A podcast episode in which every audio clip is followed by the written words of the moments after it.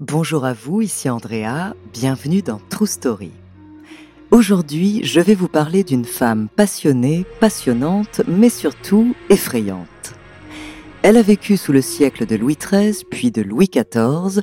Elle a participé activement à l'affaire des poisons, une série de disparitions par empoisonnement au sein de l'aristocratie qui secoua toute la cour du roi Soleil. Mais le poison, c'est avant tout au sein de sa famille qu'elle l'utilise, par soif de vengeance et de règlement de compte, en faisant disparaître son père puis ses deux frères sous le regard complice de son amant.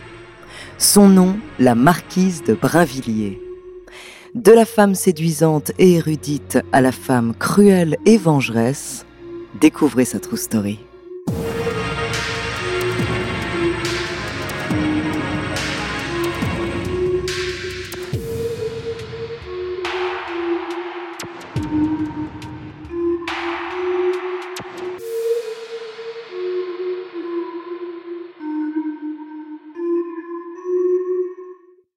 Mais avant de commencer à vous raconter cette histoire extraordinaire, laissez-moi vous présenter notre partenaire. Marie-Madeleine Anne d'Aubray, marquise de Brinvilliers, est avant tout une petite femme gracile, douce et délicate dans ses manières. Une femme d'esprit, instruite et à la conversation variée. Et surtout une femme dont le charme rayonne quand son sourire illumine ses yeux et les rend particulièrement perçants. Alors, Comment expliquer que cette aînée d'une fratrie de cinq enfants en devint la meurtrière?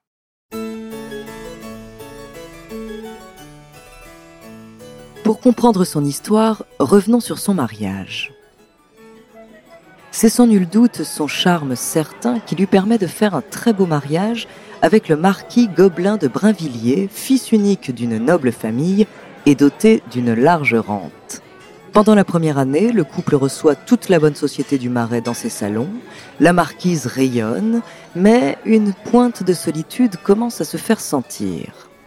Le marquis de Brinvilliers est un homme volage et joueur qui laisse sa femme s'occuper comme elle peut. Et c'est auprès d'un homme présenté par son mari qu'elle trouvera une épaule pour se consoler.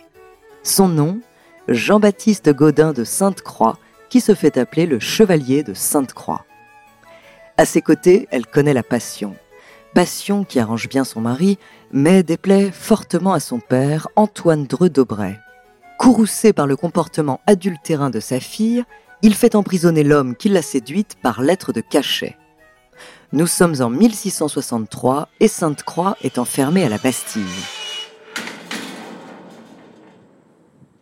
Le père de la marquise de Brinvilliers est alors magistrat et il devrait donc savoir que pour éloigner cet homme, il aurait suffi d'ordonner la réclusion de sa fille dans un monastère pour cause d'inconduite. Ceci aurait peut-être évité bien des malheurs à sa famille et en premier lieu à lui-même.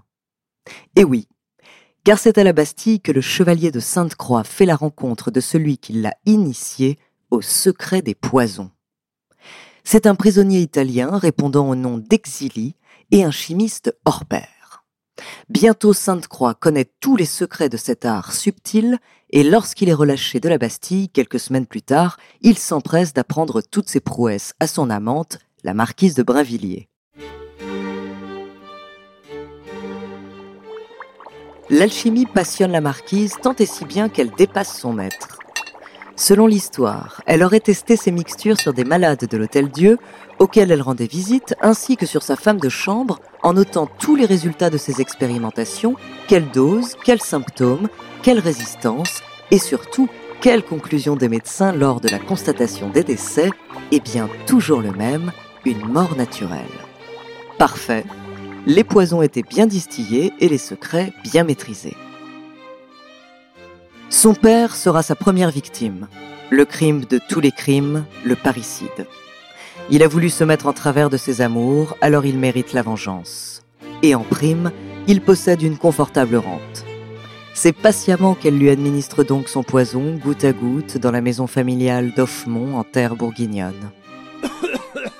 Après une lente agonie qui a duré des mois, sous le visage placide de sa fille, Antoine Dreux d'Aubray décède le 10 septembre 1666 et sa mort n'éveille aucun soupçon.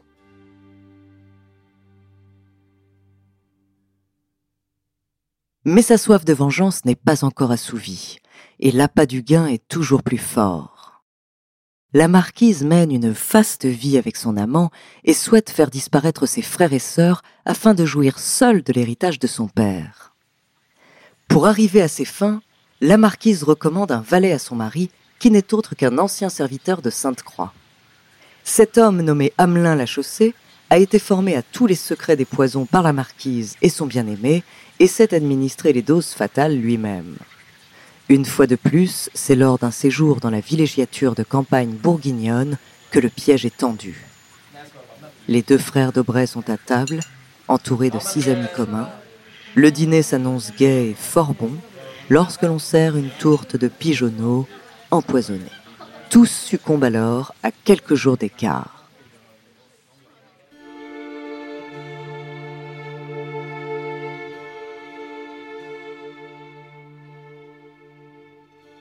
Est-ce la cupidité, le désir de liberté ou la soif de sang qui gouvernait la marquise?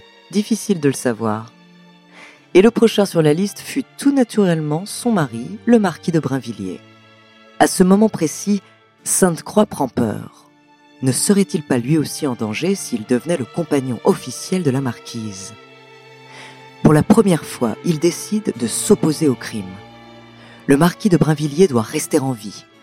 Alors pendant que la marquise administre un poison régulier à son époux, Sainte-Croix le protège en secret en lui administrant un antidote. Sainte-Croix comprend qu'il doit également se mettre à l'abri et tenir un registre de tous les actes barbares de sa maîtresse au cas où il disparaîtrait avant elle. À moins que ces preuves n'aient aussi vocation à faire chanter son amante et à détenir un pouvoir sur elle. Quel qu'en soit le dessin, en mai 1672, le chevalier enferme dans un coffre les preuves de la culpabilité de Madame de Brinvilliers avec cette inscription À n'ouvrir qu'en cas de mort antérieure à celle de la marquise.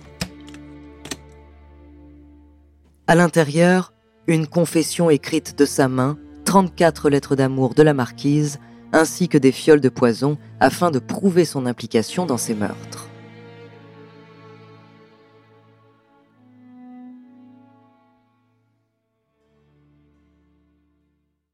Quelques mois plus tard, en juillet 1672, c'est Sainte-Croix qui devient sa propre victime. Un jour, alors qu'il travaille sur un puissant poison, il succombe suite aux inhalations du produit.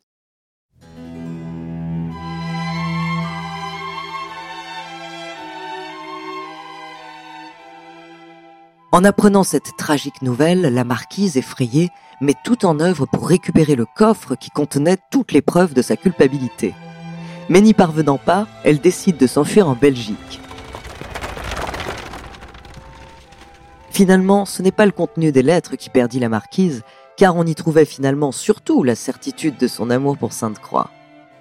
Non, c'est une erreur de leur ancien associé de crime, le valet Lachaussée, l'empoisonneur de ses frères. Ce dernier réclama d'être payé d'une somme de 200 pistoles que Sainte-Croix lui devait pour ses gages pendant sept ans. En apprenant cette information, la veuve d'Antoine d'Aubray, la belle-sœur de la marquise, qui avait toujours eu la conviction que ce valet n'était pas étranger à la mort de son mari, porte un réquisitoire contre la chaussée. Il est arrêté, interrogé, et avoue aussitôt ses crimes et surtout ses commanditaires, en détaillant toutes les horreurs commises par la marquise dans une confession complète.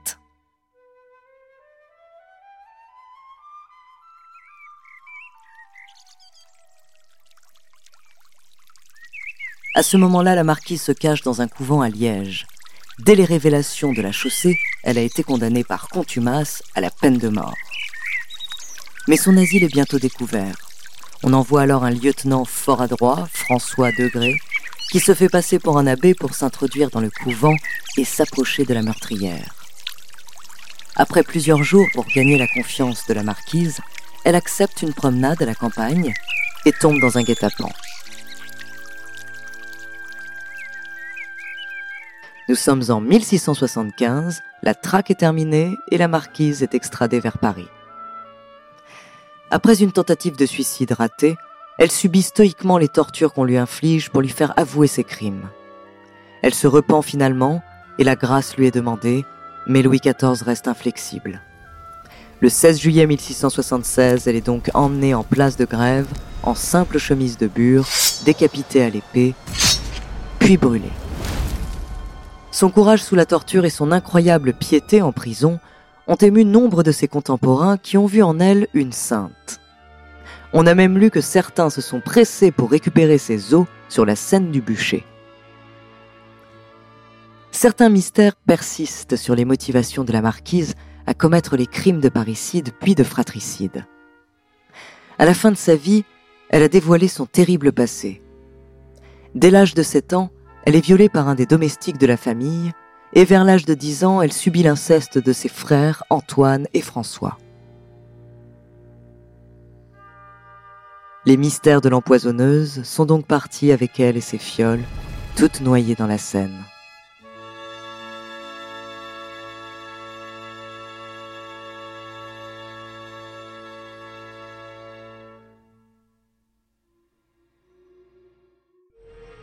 Merci d'avoir écouté cet épisode de True Story. La semaine prochaine, je vous parlerai d'une autre femme qui mit tout son talent de chimiste à une bien plus noble cause. Une femme au destin unique, un génie, une scientifique d'exception. En attendant, n'hésitez pas à nous faire part d'histoires que vous aimeriez entendre sur votre plateforme d'écoute préférée ou alors via la page Instagram ou Twitter de Bababam. Nous nous ferons un plaisir de les découvrir.